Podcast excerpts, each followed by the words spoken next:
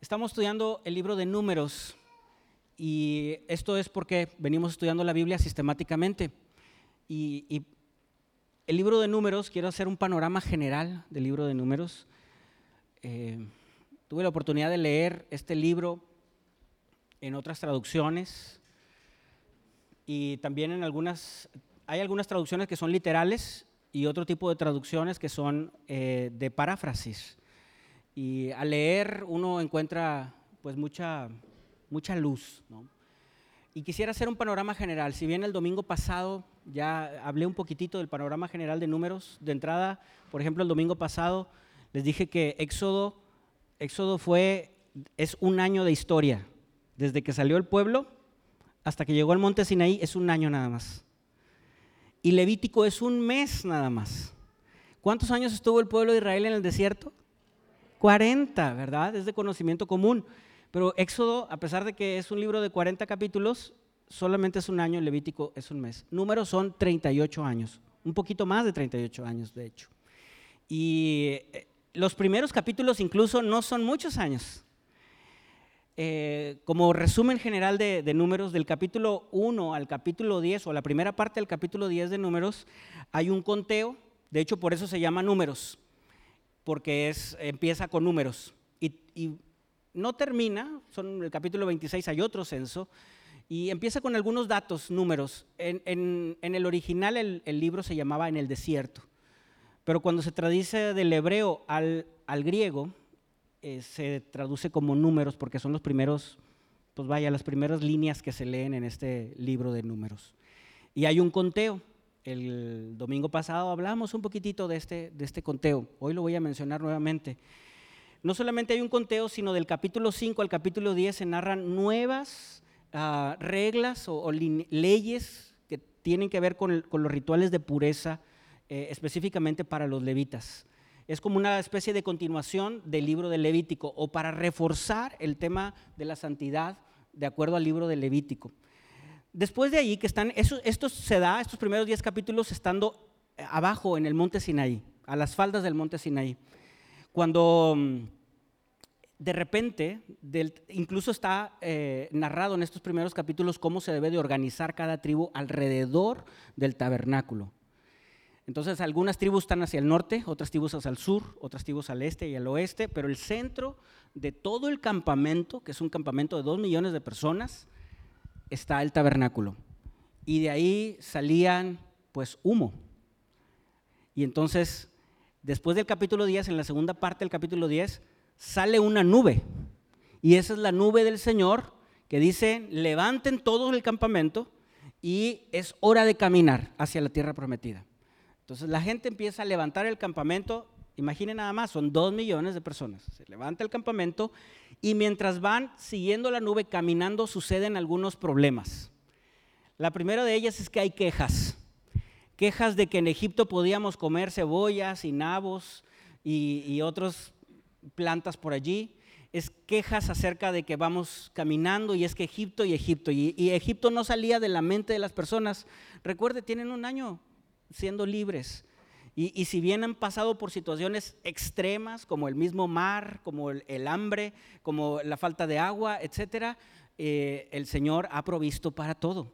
Pero surgen las quejas en este trayecto. No solamente surgen las, quejas, sino también surgen las críticas. Y es en, en este pasaje del, capítulo 10 al 12 cuando la misma familia de Moisés se revela. Eh, Miriam o María, ¿verdad? La hermana de Moisés, eh, pues hace un reproche hacia Moisés, el mismo Aarón así lo hace, llega lepra, Moisés intercede por ella, pero la misma familia es la que se revela. Después de, este, de esta situación del capítulo 12, el capítulo 13 al 19 llegan a un lugar, eh, yo entiendo que se vuelven a establecer y a, poner todas las carpas en su lugar, el tabernáculo en su lugar, y, y están en el desierto de Pareán. Y en este desierto suceden varias cosas. Una es que envían espías a la, tierra prometida y estos son dos espías, uno por cada tribu. Y entonces, bueno, pues regresan 10 espías, usted conoce la historia, 10 espías con malas noticias, dos espías con buena noticia. Una misma imagen que vieron los 12, pero 10 vieron una mala imagen y dos vieron una buena imagen. Los diez que vieron una mala imagen llegaron a sembrar pues pesimismo, derrota, frustración entre toda la población y estos dos pues no pudieron con ese, esa mala fama que sembraron los, los, los diez espías pesimistas, si así le podemos llamar, o faltos de fe, mejor dicho. Ah, yo quiero pensar que la gente escuchaba más o tenía más eco eh, esa, esa mensaje acerca de la dificultad que representaba llegar a tierra prometida, pero para los líderes, o en este caso para Moisés, las noticias de estos dos espías, como Josué y como Caleb, resultaba algo motivador, algo, algo que, infundía su fe. Sin embargo, bueno, hubo una rebelión porque la, voz de, aquellos faltos de fe fue más fuerte que la de estos dos espías. Y bueno, pues Moisés intercede por, por este pueblo, apelando al Señor por la promesa hecha a Abraham. Entonces Moisés está intercediendo, pero, pero hay, esta rebelión provoca eh, un juicio. No solamente se revela todo el pueblo, sino en particular en los pasajes del capítulo 16 y 17 se revelan los levitas. Es decir, la gente encargada de ministrar a Dios es la que se revela. Y bueno, aquí es donde se abre la tierra, como un juicio. Pero hay un segundo juicio, eh, o, un primero antes de que se abriera la tierra. Es, es el juicio de que esa generación, por rebelde, no entraría a la tierra prometida. Aquí está el juicio. Entonces, si usted y yo nos preguntamos, ¿por qué tardaron 40 años en llegar un trayecto que pudo haber sido de un mes? Por esta situación. Y el juicio de Dios, esta generación no entrará a la tierra prometida. Y es por eso que, pues no, empiezan a caminar y caminar, pero esa generación no entraría a la tierra prometida por esta situación. Se levanta la nube nuevamente en los siguientes capítulos, capítulos 20 al 21, y hay que levantar las tiendas y avanzar. Yo antes tenía como que el paradigma de que el pueblo de Israel se levantaba y luego después se asentaba en muchos momentos. Pero a la hora de leer eh, minuciosamente, yo buscaba cuántas veces sucedió esto. Yo al menos encontré estas dos.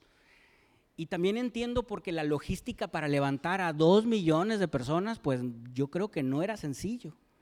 Ahora, cuando se levanta nuevamente para seguir hacia la dirección de la nube, vuelven a suceder otros problemas. Y es que hay más quejas. Una de ellas es que en Egipto comíamos carne y aquí comemos maná. Ahora, el maná era una especie de, pues no sé, algo que se veía en la tierra al amanecer, pero se trabajaba para hacer pan. No, no era un producto terminado en sí mismo, sino que era un producto que amanecía, lo, elaboraban de cierta manera y lo comían. Ah, Moisés en este momento también de este trayecto eh, se enoja. Es cuando golpea la piedra dos veces. Ah, quieren agua. Ah, quieren agua, pueblo rebelde golpea la piedra dos veces y ese enojo eh, también lo lleva a la misma sentencia que el Señor había dicho a la generación anterior. No entrarás a la tierra prometida. Ahí se va. Hay un juicio un poco extraño, el juicio de las serpientes. El pueblo es atacado por serpientes en el desierto y Moisés tiene que levantar una serpiente dorada para que la gente pudiera ver y ser salvo de este juicio. Lo veremos en, su momento, porque hay una situación eh, profética allí. Y después se, vuelven a sentar, ya en los últimos capítulos de Números, en, la planicie de Moab, a las entradas de Moab. Eh, ya están a punto de entrar a la tierra prometida y el rey de Moab se ve, pues, eh, pues sí, sitiado por un pueblo de dos millones de personas, con 600 eh, personas dispuestas para pelear. Y se hace, si bien, eh, perdón, Moab, el rey de Moab contrata a un profeta. Este profeta se llama Balaam y le dice, oye, quiero que maldigas a este pueblo. Y Balaam dice, claro que sí. Y tres veces, ¿verdad? Intenta maldecir al pueblo de Israel, pero no puede. Y aunque él quiera proferir unas malas palabras en contra de Israel, no puede hacerlo. Él tiene que bendecir a Israel. Y fíjese cómo nada más, hermano, es, interesante, eh, el pueblo de Israel está, está siendo rebelde y el Señor aún así los sigue protegiendo. Y aún los que los quieren maldecir, los bendicen. Y el pueblo de Israel no se da cuenta. Qué intrigante también a la vez, pero también qué misericordia tan grande de Dios. Hay un segundo conteo, un segundo censo en, el capítulo 26 y algo interesante es que al principio de números son alrededor de 600 mil hombres dispuestos para la guerra y en el capítulo 26 ya pasaron algunos 30 años y son los mismos 600 mil hombres, poquitos más, poquitos menos. Quiere decir que la población creció marginalmente en muchos años. Hay algo extraño ahí. No hubo un crecimiento poblacional. Y sí hubo guerras y sí hubo bajas, eh, sobre todo por temas de juicio, pero no hubo un crecimiento en sí mismo poblacional. Llega una siguiente generación y esa siguiente generación se enfrenta a luchas pero hay algunas primeras tribus que ya se asentan en la tierra, en la tierra prometida. Ese es el panorama general del libro, del, de números. ¿Cómo ve? Está interesante, ¿verdad? Interesante. Le invito a que pueda leerlo detenidamente.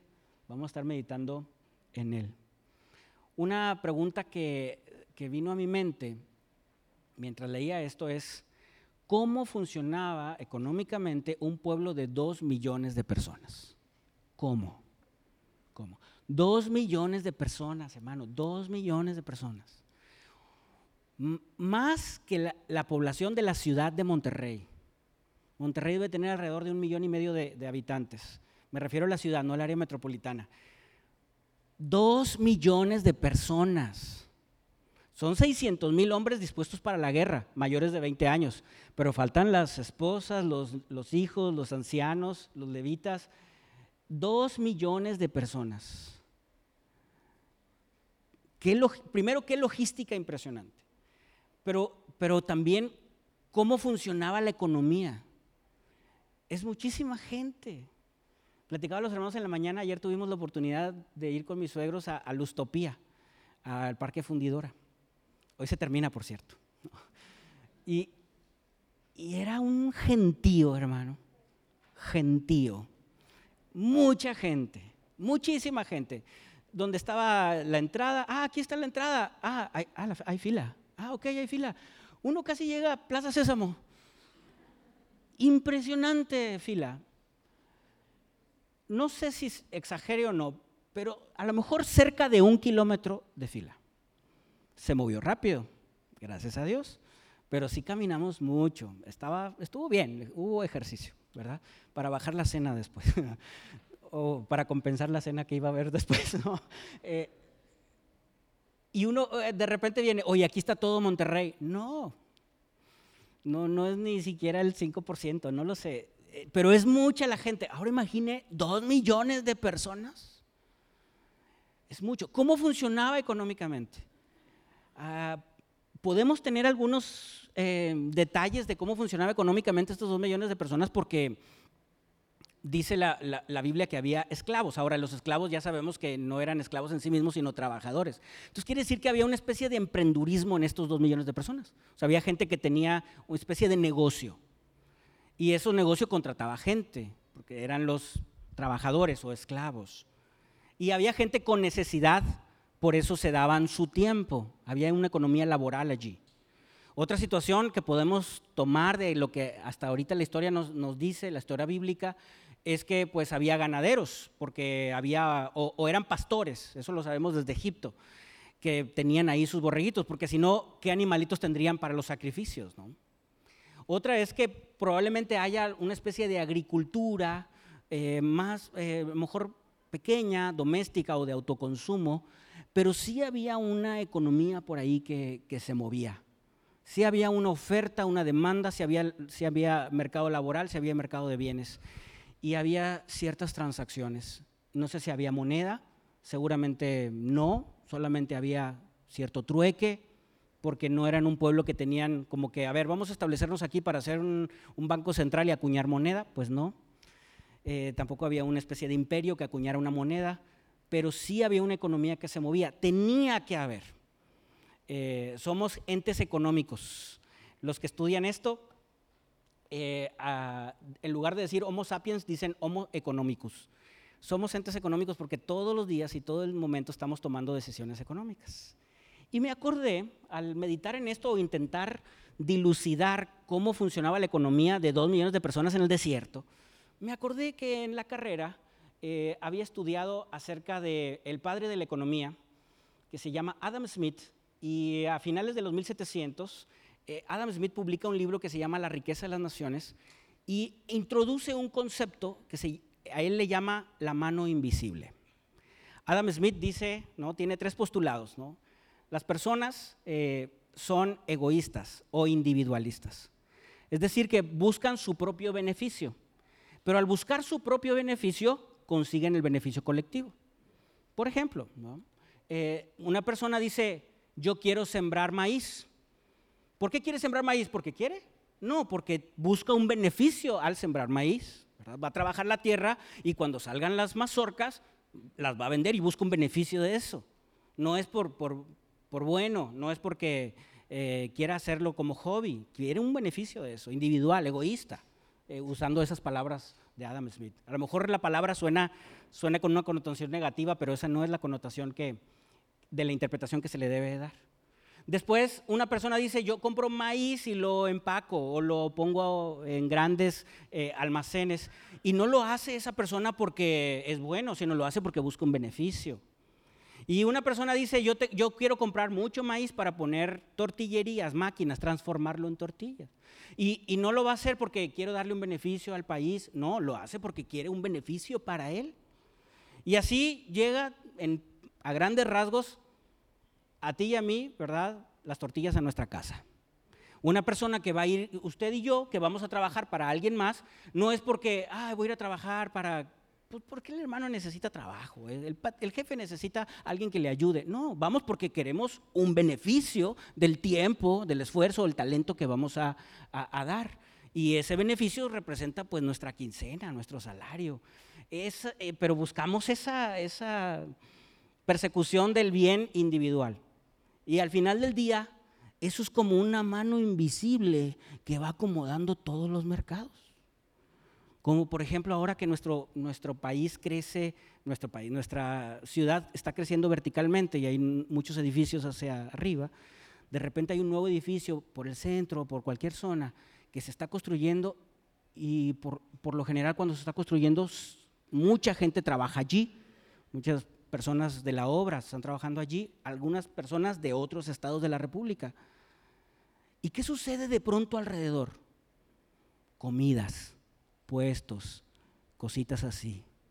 ¿Quién les dijo? ¿Cómo sucedió? No, bueno, pues dicen, va a haber una, un evento, ¿verdad? Van y se ponen ahí. Afuera de un estadio, ¿qué se vende? Pues comidas, ¿por qué? Porque toda la gente come. Ayer que andábamos en la utopía, comida aquí, comida allá, y tú dices, no, no vamos a comprar nada, no vamos a comer aquí. Y lo... Economía, ¿verdad? Y, eh, entonces no se ponen los puestos allí para, pues para darle a la gente que va a caminar y tomarse fotos. No, porque yo quiero un beneficio, ¿verdad? Y hay un intercambio al respecto, el cual es justo. Y se obtiene un beneficio social. Y Adam Smith lo llama la mano invisible. Entre muchos otros postulados, ¿verdad? Que, bueno, otros dos más interesantes. Pero dice, de allí viene la riqueza de las naciones. Adam Smith, previamente a este libro, famoso de la riqueza de las naciones, escribe otro libro que se llama La teoría de, del sentimiento moral. Y, cuando habla acerca del sentimiento moral, dice, las personas inherentemente hay algo detrás de su pecho que es inherentemente inclinado hacia la benevolencia, la justicia y la prudencia. Y colectivamente lleva hacia la, hacia la justicia y hacia el bien común. Y está aludiendo en su libro previo acerca de ese concepto de la mano, mano invisible que dice en la riqueza de las naciones a Dios. Ahora, aquí hay mucha discusión en el plano académico, porque algunos economistas dicen, bueno, no, no, no se refiere a Dios. Sobre todo los, los académicos, este, pues sí, que no quieren, eh, les molesta el tema de Dios en, un aula o en un debate académico. Pero por otro lado, eh, hay una discusión completamente a leer los dos textos de Adam Smith al respecto. eh, a la corriente que inicia Adam Smith se le llama liberalismo económico. Siglos más adelante llegará una nueva corriente que le llamarán el, neoliberalismo económico. ¿Le suena esa palabra o no? Bueno, después se la platico, ¿no? Después se la platico. O entre a una de mis clases, bueno, no. O debería ser un grupo de conexión, ¿verdad? De historia y pensamiento económico. Oiga, tengo 22 años de graduado, ni un solo estudiante ha estudiado economía aquí. ¿Qué pasó? No soy muy buen promotor. O le tiene miedo a las matemáticas. Pero está muy interesante, entren a economía. O si tienen alguna materia de economía, yo les ayudo, chicos. O me confundo igual que ustedes, como sea. ¿no? Pero dos millones de personas. Ahora, esta mano invisible, empecé a escribir algunas cosas, una breve reflexión. La mano invisible es la mano de Dios. Usted y yo estamos sostenidos por una mano invisible, la mano de Dios. Ahora entendemos, entendemos las manos. Sabemos que Dios no tiene una forma humana, pero, pero el, tener eh, la imagen de una forma humana nos hace, nos hace comprender mejor lo que dice la Biblia. Y la mano de Dios está con nosotros. Yo le quiero dar tres reflexiones acerca de que la mano de Dios está con nosotros. La primera de ellas es que la mano de Dios nos sostiene. La mano de Dios te sostiene, hermano. Hemos llegado hasta el 2023 Gloria a Dios. En esta, en esta montaña rusa llamada vida, en donde a veces hay años en donde podemos estar muy bien económicamente y comprar muchas cosas y hay años en donde nos tenemos que limitar y apretar el cinturón, años en donde tenemos, hemos tenido mucha salud, años en donde no la hemos tenido, años en donde ha habido muchas cosas buenas y años en donde han pasado desiertos. Pero hasta aquí está el Señor con nosotros. Hasta aquí nos ha sostenido. Si hemos llegado hasta aquí es por la mano de Dios. ¿Cómo se sostienen dos millones de personas en el desierto? Porque está la mano de Dios con ellos. Lo sostiene la mano de Dios. Esa es la verdad. Y no lo comprendemos, así como le decía ahorita, ¿cómo es que comprende, cómo es que yo puedo ir a un supermercado y puedo comprar una barra de pan, nada más una barra de pan, y sé que va a haber? ¿Cómo, puedo, cómo puede suceder eso? Bueno, pues la suma de, los, de las persecuciones individuales económicas de cada uno hace que yo tenga pan enfrente de mí y lo compre cuantas veces yo quiera. ¿Cómo sucede eso? Pues sucede porque todo se mueve y a veces no lo podemos comprender. Yo le quiero decir, hemos llegado a 2023, no lo podemos comprender porque la mano del Señor ha estado con nosotros. La mano de Dios ha estado contigo. Yo quiero decirte esto. La mano de Dios te ha sostenido. A, lo mejor somos un poquito este, cortos de visión y no comprendemos muchas cosas, pero si hoy estás aquí es porque la mano de Dios ha estado contigo. La misericordia de Dios no se ha cortado. E, esa es una. ¿Cómo es que avanzó el pueblo desde el monte Sinaí hasta las faldas o los límites de la tierra prometida en el libro de Números? porque la mano de Dios estuvo con ellos. Y a pesar de ser rebeldes y a pesar de tomar algunas otras decisiones y caminos, el Señor vuelve a tomarlos a su redil y la mano de Dios ha estado con ellos. Y hasta aquí, usted y yo podemos decir, hasta aquí nos ha ayudado el Señor. La mano de Dios ha estado con nosotros. Debemos de recordarlo siempre. La mano de Dios está con nosotros. Si hoy estás aquí, puse en ese texto, es porque la mano de Dios sigue extendida. Ahora, déjeme déjeme adelantarme un poquitito porque en Números capítulo 11, verso 23, es cuando el pueblo reclama que no pueden comer carne. Y le dice a Moisés, y van caminando, está la nube, y van caminando, es que en Egipto comíamos carne. Yo creo que ya querían algo más de proteína, pero más era una excusa. Y Dios les dice que les dará carne. Y Moisés le dice al Señor, previo a este verso que vamos a leer, el verso 23, le dice el Señor, Señor, pero no hay suficientes animales para alimentar a toda la gente con carne. Y tiene razón, no, no, no, es una economía donde haya muchos ganaderos para que hagan carne asada todos los días. Pero el verso 23, el Señor le contesta a Moisés y le dice, ¿acaso mi brazo ha perdido su poder? ¿Acaso mi brazo no se ha extendido? No se ha extendido? Dice el verso el siguiente, ahora verás mi palabra, si mi palabra se cumple o no. Y la versión Reina Valera dice, mi mano no se ha acortado la mano de Dios no se ha cortado. Oiga, tan no se acortó que comieron carne por día, se hartaron de carne. Y a pesar de la rebelión del pueblo, el Señor sigue con la mano extendida. Usted y yo, eh, hermano, somos imperfectos y caminamos y a lo mejor las decisiones no son las mejores, pero la mano de Dios sigue extendida a nuestro favor. La mano de Dios está con nosotros. Y la pregunta es una pregunta retórica. A ver, Moisés, ¿acaso no he extendido yo mi mano? A ver, acuérdate un poco, acuérdate del mar Acuérdate de las plagas, acuérdate del mar abierto, acuérdate del agua en la peña, acuérdate del maná, acuérdate, hermano. La mano de Dios nos ha sostenido. Acordémonos un poquitito. Si hoy tengo 40, me tengo que acordar de los 30. La mano de Dios estuvo conmigo. Y en los 20, la mano de Dios estuvo conmigo. Y, y en los 50, la mano de Dios estará conmigo. Cada etapa de nuestra vida, la mano de Dios ha estado con nosotros. Gloria sea al Señor. Y no se ha cortado. Dios no no saca la mano, el Señor sigue en el cuidado de nosotros. Número dos, eh, la mano de Dios nos da esperanza. Y yo creo que a lo largo de nuestros días, a veces hay momentos de desánimo. Nadie, por más positivo que sea, por más optimista que sea, permanece con ese optimismo. Todos somos volátiles en nuestras emociones. Algunos somos más fuertes o más débiles. Algunos somos más constantes en nuestras emociones o más variables en nuestras emociones. Pero todos pasamos por altibajos emocionales y por momentos de desesperanza o de desánimo. Yo quiero decirle que la mano de Dios es la que nos da esperanza. Isaías 41:10 nos habla de cómo la mano de Dios nos sostiene y nos sostendrá.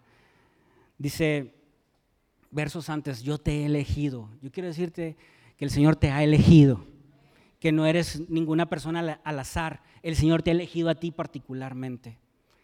Eso dice el verso 8 y dice, mío eres tú, dice el verso 9. Eh, usted y yo tenemos una, una pertenencia, somos del Señor. Y el verso 10 dice, no tengas miedo, porque yo estoy contigo. No te desalientes o no desmayes, porque yo soy tu Dios te daré fuerzas y te ayudaré. Te sostendré con mi mano derecha victoriosa. Cuando el Señor habla acerca de la mano derecha, yo, la gran mayoría de la población de los seres humanos somos diestros y habla acerca de esa destreza para, para llevarnos en momentos complicados y de pronto sacarnos a la luz. En momentos oscuros y de pronto estar en momentos brillantes. El Señor tiene esa destreza, para conducirnos y para animarnos. Y le está diciendo el Señor aquí al pueblo de Israel, hey, anímate, porque mi mano victoriosa está contigo. Anímate, anímate. El profeta Ezequiel también tiene un, momento de, desaliento, de desánimo, en medio de cuando Dios le está hablando. En el capítulo 3 eh, de Ezequiel, el Señor le dice en los primeros versos, cómete este libro, esta palabra. Yo no sé si se refiere a comerlo comida o, se refiere a interiorizar estas palabras. Pero ve y dilas al, pueblo. Y cuando las bailas dice, el verso 14 en particular dice que aún estaba en la presencia de Dios, pero dice el verso 14, me levantó pues el espíritu, y viene con E grandota, y me tomó. Punto y coma. Y fui en amargura e, e indignación de mi espíritu con E chiquita. Quiere decir que el profeta Ezequiel, hermano, estaba en una lucha. El Señor estaba con él. El Señor le hablaba.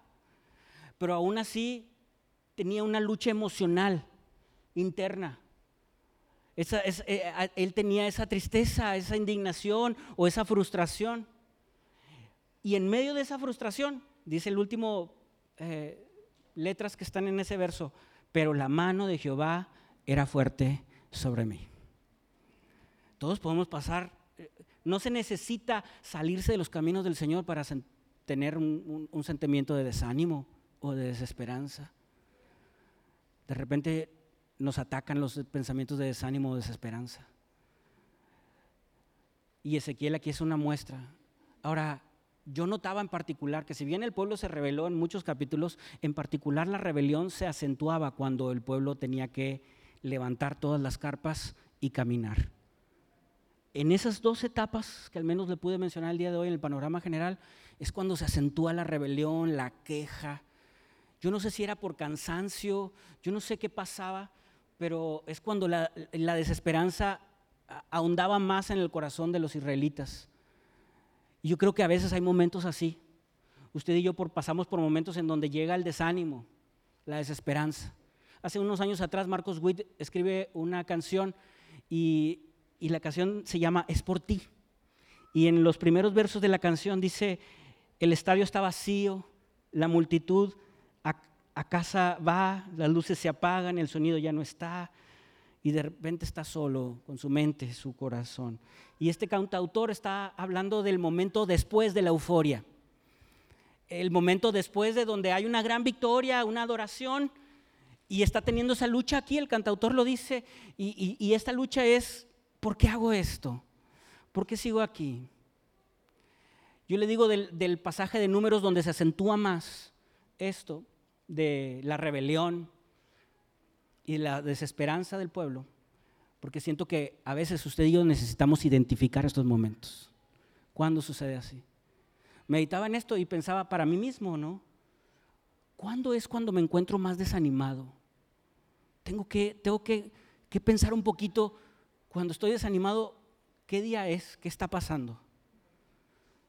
En particular, no siempre sucede así, pero muchas veces los domingos en la noche o los lunes yo, yo encuentro desánimo. Y, y después yo, yo, se lo digo de manera personal, no es una constante, gracias a Dios, pero si encuentro algo de desánimo, como que, no sé, me siento, me siento pachurradón. Me pasa un poquito a lo mejor como Marcos Witt. Así nos pasa a los salmistas a los buenos cantantes.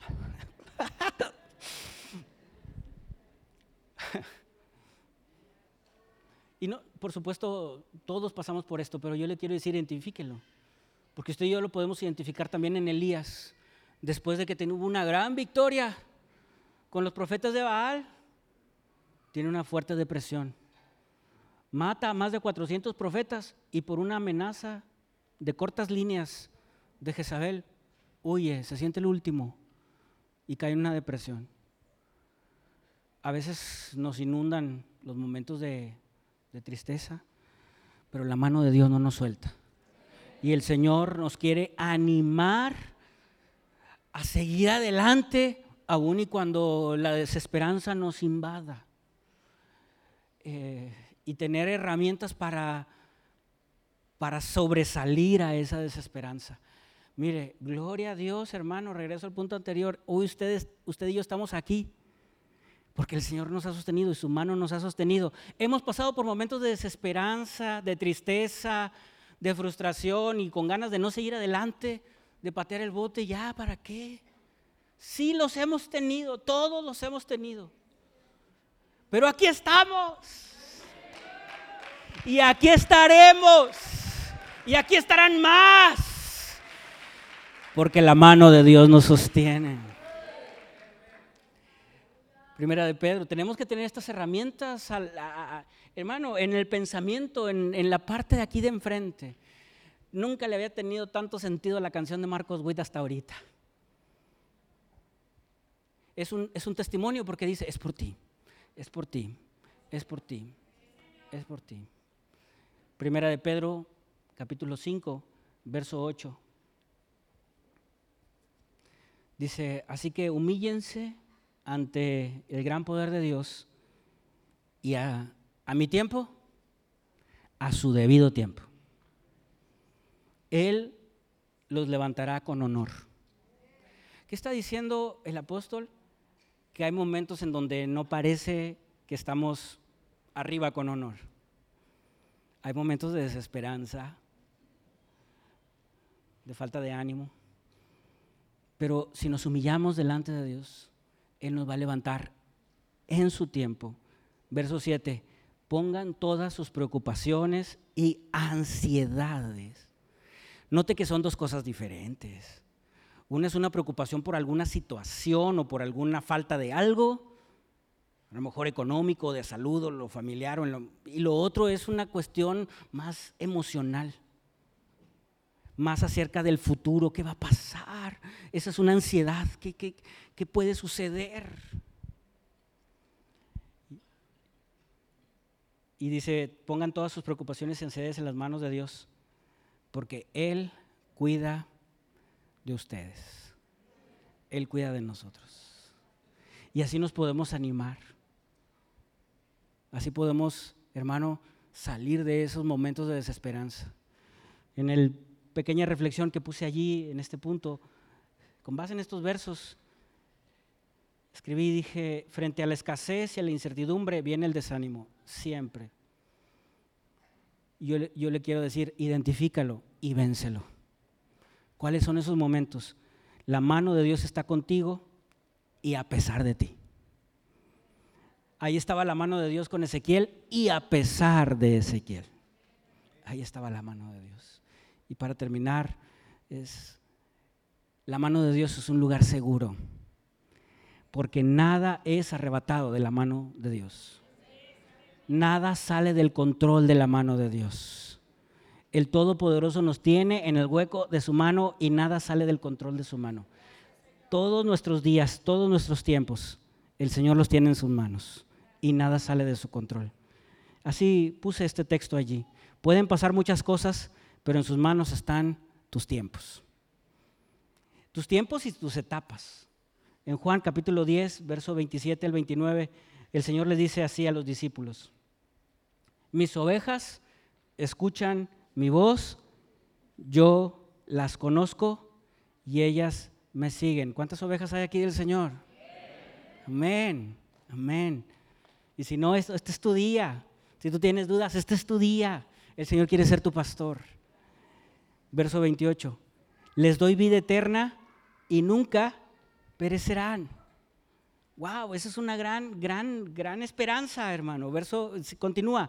Nadie puede quitármelas porque mi Padre me las ha dado y Él es más poderoso que todos. Nadie puede quitarlas de la mano del Padre. El Padre y yo somos uno. Dice la versión 60, nadie puede arrebatarlas de mi mano. No pueden ser arrebatadas. Usted y yo estamos en el hueco de la mano de Dios. No podemos ser arrebatados. Somos de Cristo y no podemos ser arrebatados de la mano de Dios. Él tiene cuidado de nosotros. Salmo capítulo 31 es un salmo muy bello. Yo le recomiendo que lo pueda leer en casa. pero solamente voy a meditar en dos líneas de este salmo, que están entre el capítulo 14, verso 14, perdón, y verso 15. Es la mitad del verso 14 y la, la primera mitad del verso 15. Dice el verso 14, digo, tú eres mi Dios. ¿Cuántos dicen así? Señor, tú eres mi Dios, tú eres mi Dios. Y el verso 15, en tus manos están mis tiempos. Ahora, cuando habla de tiempos, también habla acerca de temporadas. En las manos de Dios está nuestra temporada de solteros, de jóvenes, de estudiantes, de casados, de padres, de abuelos, nuestras temporadas económicas, nuestras temporadas productivas. En sus manos están todos nuestros tiempos y nada puede ser arrebatado de su mano. Y sus manos es el lugar más seguro. No hay un lugar más seguro en la tierra que las manos de Dios. Yo le quiero invitar a animarnos los unos a los otros para entender que la mano de Dios nos ha sostenido. Y si alguien el día de hoy está pasando por un momento de desánimo, quiero decirle que el Señor está contigo. Y si has llegado a este 2023, es porque la mano de Dios no se ha cortado y llegarás en días posteriores, más adelante, porque la mano de Dios sigue contigo. No te desalientes, no te desanimes, no te, que no caiga la esperanza. Tenemos una esperanza gloriosa, bienaventurada, que trasciende las cuestiones terrenales. Esa mano invisible es la que nos sostiene, la mano del Todopoderoso. Así es el Señor. Y quiero invitarte a estar de pie.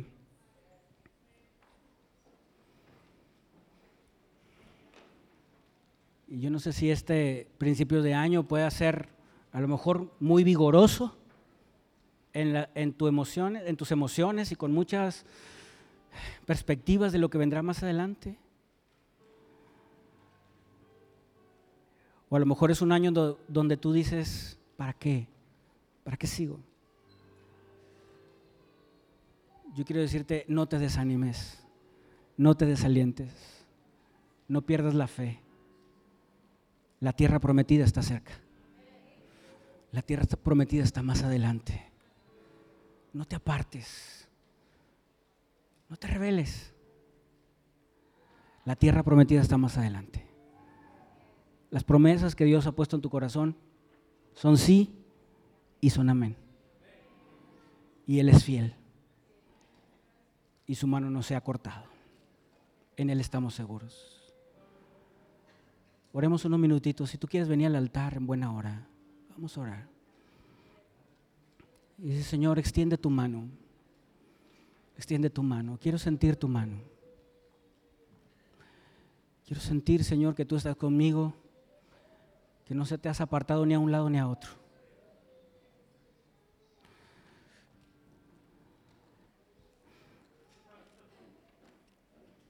Sosténme con tu diestra, Señor.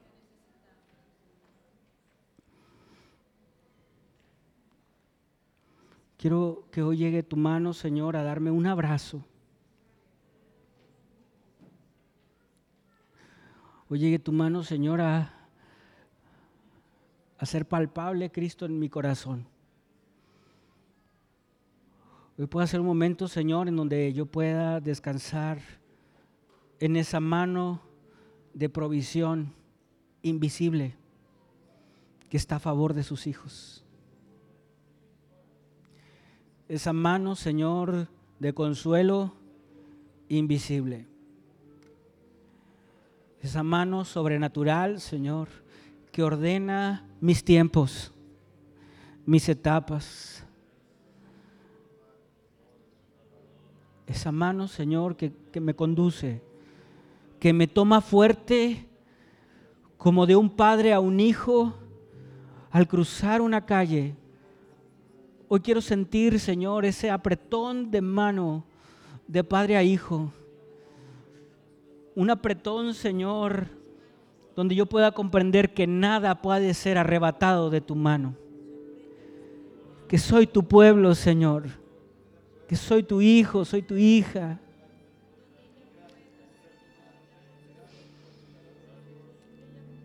tu mano, Señor.